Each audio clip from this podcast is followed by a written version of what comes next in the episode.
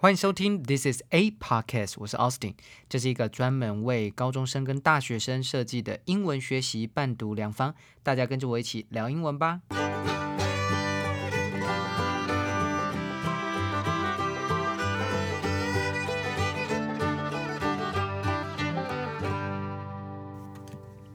今天是七月二号，星期五。今天的每日一字是 sovereign，s o v e r e i g n。sovereign 当做形容词，代表国家有主权的或是完全独立的，having independent authority and the right to govern itself。我们来看来自 BBC 的例句：While democratic Taiwan sees itself as a sovereign state, Beijing views the island as a breakaway province。虽然民主的台湾将自己视为一个主权国家，但是北京将该岛屿视为一个分离的省份。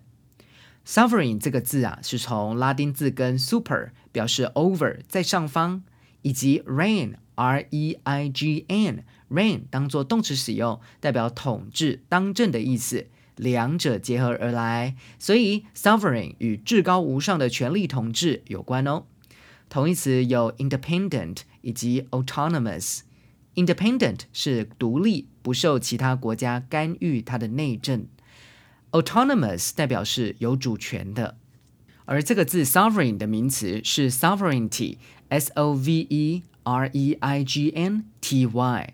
我们常常听到说对某个地方宣称主权，因为用 claim sovereignty over a place，行使主权用 exercise sovereignty，确立主权，我们讲。Establish sovereignty。